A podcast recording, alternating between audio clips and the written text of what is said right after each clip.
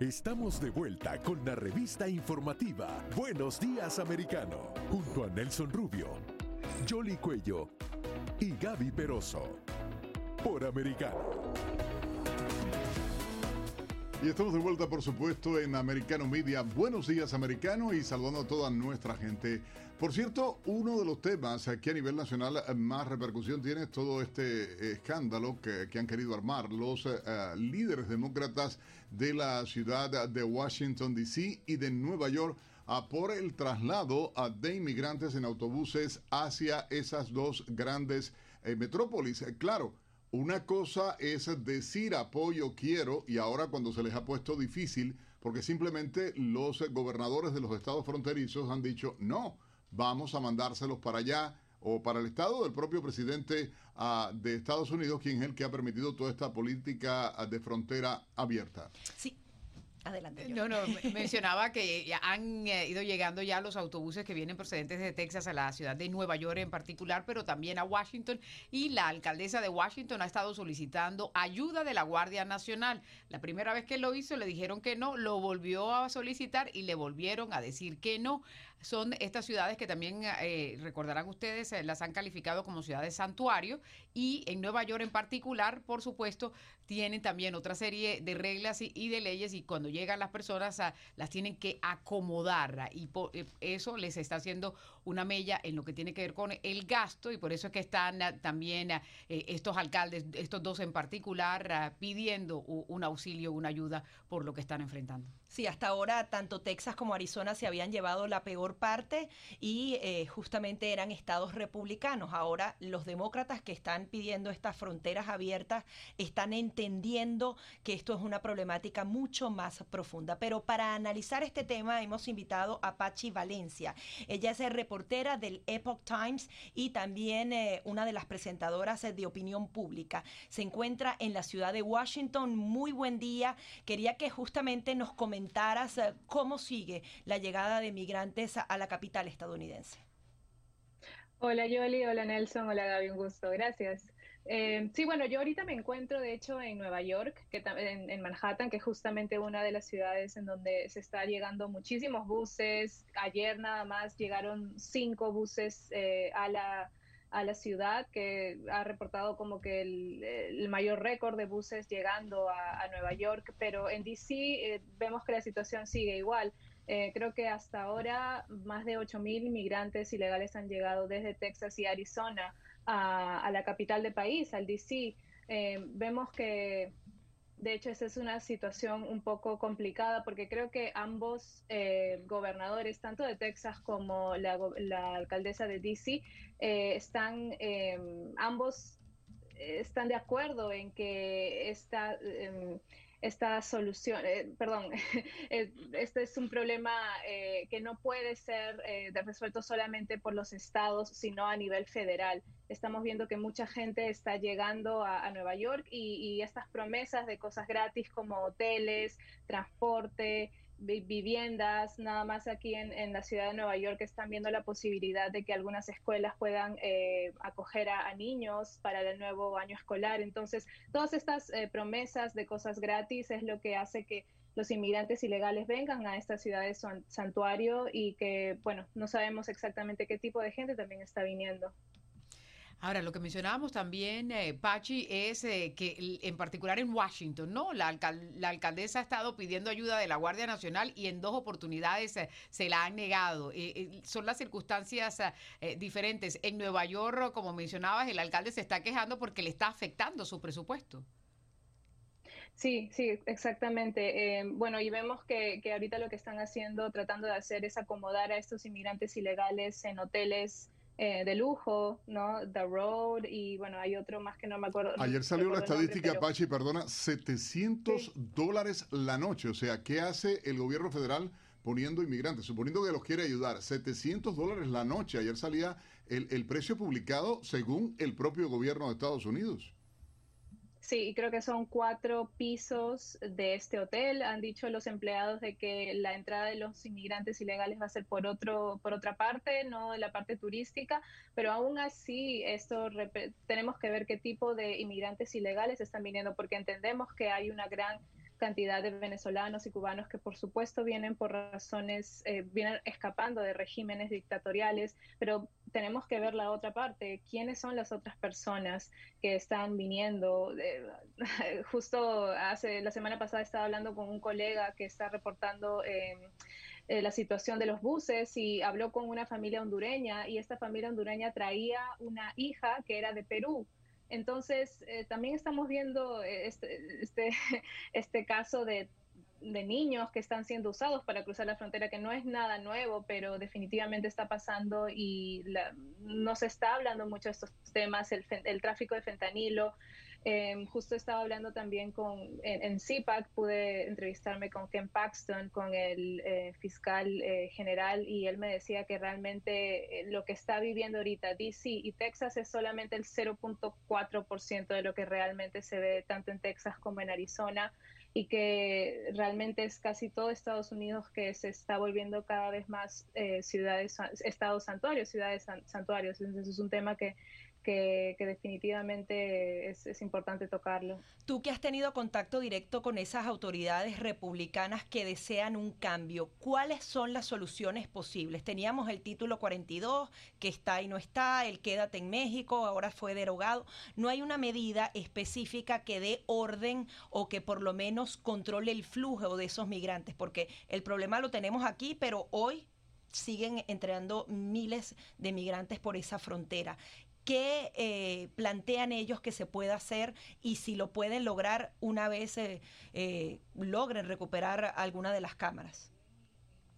Yo creo que, bueno, en esta conversación, por ejemplo, que tuve con Ken Paxton, le preguntaba qué pensaba él de la operación Lone Star de Estrella Solitaria que están implementando en, en, Texas y me decía es que no, no hemos logrado todavía los objetivos que queremos.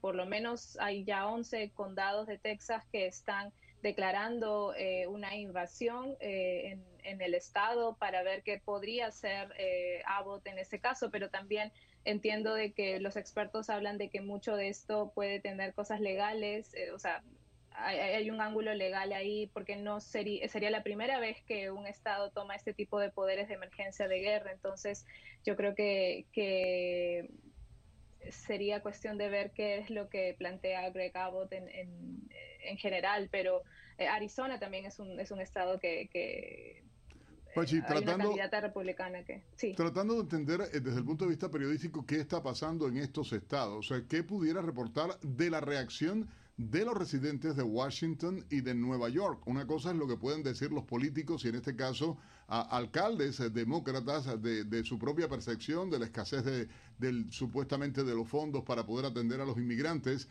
pero ¿qué dice la gente común? Yo creo que la comunidad eh, latina en especial rechaza la, la, inmigración ilegal porque es una forma de digamos, hay mucha gente que ha venido de forma legal, entonces eh, esta masa de gente, evidentemente estamos separando venezolanos con cubanos y gente que está realmente escapando de regímenes ah, dictatoriales, pero la gran mayoría de, inmigrantes eh, están saltándose el paso eh, legal que debe de seguir. Entonces yo creo que mucha comunidad latina al momento de hablar con ellos están en contra de esta inmigración ilegal, de, o sea, que vengan de forma legal aquí es lo mejor que pueden hacer. Y nada más ayer estaba viendo un reporte del Instituto de Leyes de Reforma de Inmigración. Ahorita la ciudad de Nueva York es considerada la, comunidad santuario más peligrosa de Estados Unidos. Entonces, esto definitivamente, tantos inmigrantes ilegales, creo que ya aquí en la ciudad de Nueva York ya va más de 6.000 inmigrantes ilegales que están viniendo en solo dos semanas. Entonces, se va acumulando gran cantidad de inmigrantes ilegales. No sabemos eh, su background, no sabemos eh, de dónde provienen, si vienen por las razones correctas aquí. Eh, y eso llama más delincuencia, llama más peligro. entonces yo creo que, que es algo que, que, que, la gente y la comunidad está muy preocupada. Y que todo está interconectado, Pachi, porque también hay que mencionar la crisis de vivienda que existe en gran parte de los Estados Unidos o porque hay personas a que no tienen cómo pagar todo lo que les toca o lo que están cobrando por ellos y si además de eso tienes que adicionar a, los inmigrantes que llegan y es parte de lo que eh, también está sucediéndole al alcalde de Nueva York, ¿no? Que se eh, como están las leyes en Nueva York que a las personas le tienen que proveer por lo menos un lugar donde estar, por eso le toca sacar de su presupuesto que no lo tenía previamente establecido para poder ubicar a todas estas personas en estos hoteles. y el hecho de que la violencia que se ha estado suscitando y que ha, que ha venido ocurriendo incluso antes de que llegaran esos autobuses a Nueva York se sigue agravando, lo mismo que en Washington, que había un incidente que se reportaba precisamente en el día de ayer. Sí, yo creo que, que, más allá de eso también es ver eh, las formas en las que están viniendo. Yo, por ejemplo, me, me, me, sorprendió mucho ver este tipo de situaciones en donde hay familias hondureñas, o bueno, no familias hondureñas, pero familias de, de diferentes países que vienen con niños de otra nacionalidad. Entonces también eh, arrojar luz a esos temas de qué está pasando con los niños. Ya sabemos que hay mucho eh, tráfico de niños en la frontera, que alquilan niños eh, para poder pasar a la frontera. Eh, también hace poco me contaron de, de una forma en lo, en lo, que los coyotes hacen que, que, la gente pueda avanzar más rápido para, para que el CBP les dé más prioridad. Los coyotes están mandando a las mujeres junto con los niños a que en una parte de la frontera se expongan a los mosquitos, los, les piquen por una cierta cantidad de tiempo hasta que se empiecen a hinchar les empiecen a salir ronchas, eh, em, los niños estén a punto de convulsionar por las picaduras de los mosquitos y así se presentan a la patrulla fronteriza y eso les, da como la carta verde para que pasen eh, y sean prioridad. Entonces es, es, es algo muy terrible, definitivamente es una crisis humanitaria, pero es algo que que también al mismo tiempo vemos esta, esta parte que está sucediendo en la frontera, pero vemos cómo indirectamente eh, estas ciudades fronterizas están proporcionándoles este, a los inmigrantes todas estas cosas eh, gratuitas, todos estos alojamientos. Entonces es una, es una forma de llamar la atracción de estos inmigrantes ilegales. Kamala Harris aseguraba en junio, no vengan que vamos a reforzar la seguridad fronteriza. Eso obviamente no pasó porque estamos viendo los resultados. Y adicionalmente se dice que cruzar la frontera entre México y Estados Unidos es ahora lo más letal. El tema de la disuasión, Estados Unidos eh, históricamente ha sido muy duro en esas declaraciones para que no vengan, pero oímos a Kamala Harris, no se cumplen y más bien pareciera que es un llamado a que vengan, que sí los vamos a recibir cómo debería cambiar el discurso de las autoridades? Bueno, eh, es un poco difícil decirlo, pero yo creo que em, creo que, que, es cuestión de, que también eh, se, arroje un poco más de luz por el lado de la prensa, por lo menos que es eh, mi cancha. creo que que la prensa tiene un, rol muy fundamental en, dar a conocer este tipo de casos, este tipo de temas que están sucediendo en la frontera. Mucha gente eh, también, eh, de los, los inmigrantes de Centroamérica, de Sudamérica, eh, no están tampoco expuestos a esta información de realmente cómo es la ruta inmigrante, los peligros que hay, los carteles, eh, eh, a ellos no les importa la vida, entonces usan a, las personas como, como eh, simplemente objetos para poder traficar el, em, las drogas, hacer entrar a, menores, llevárselos. Entonces yo creo que la prensa en ese sentido tiene una, un rol muy fundamental de hacer llegar a la gente la información correcta para que puedan ellos realmente ver todo la realidad, la realidad de lo que está sucediendo y así eh, poder informarse. Y yo creo que, partir desde ahí es también un punto importante. Pachi, hay algo que, igualmente ha ocurrido en las últimas horas. Los propios residentes de la ciudad y algunos eh, políticos, ah, sobre todo hispanos, le han dicho a los alcaldes que usen los fondos de las reservas que tiene la ciudad, que usen el dinero que tienen disponible y no que estén pidiendo, porque ha sido más pataleta, por decirlo de alguna manera, eh, política, creando crisis, eh, que tratando de buscar una solución real dentro del presupuesto que tienen ellos, más allá de la avalancha de personas, más allá de todo, porque quien está pagando eh, realmente los hoteles es lo que hay que definir, si es la ciudad con el presupuesto de la ciudad o si es el gobierno federal a través de las agencias migratorias o de atención a los inmigrantes antes de que o luego de que son liberados. Claro, eh, yo creo que, que, por ese lado, por lo menos en, en Nueva York, estamos viendo que, que sí, que, están tratando de, de, traer muchísimas, este, bueno, no traer, de, de em,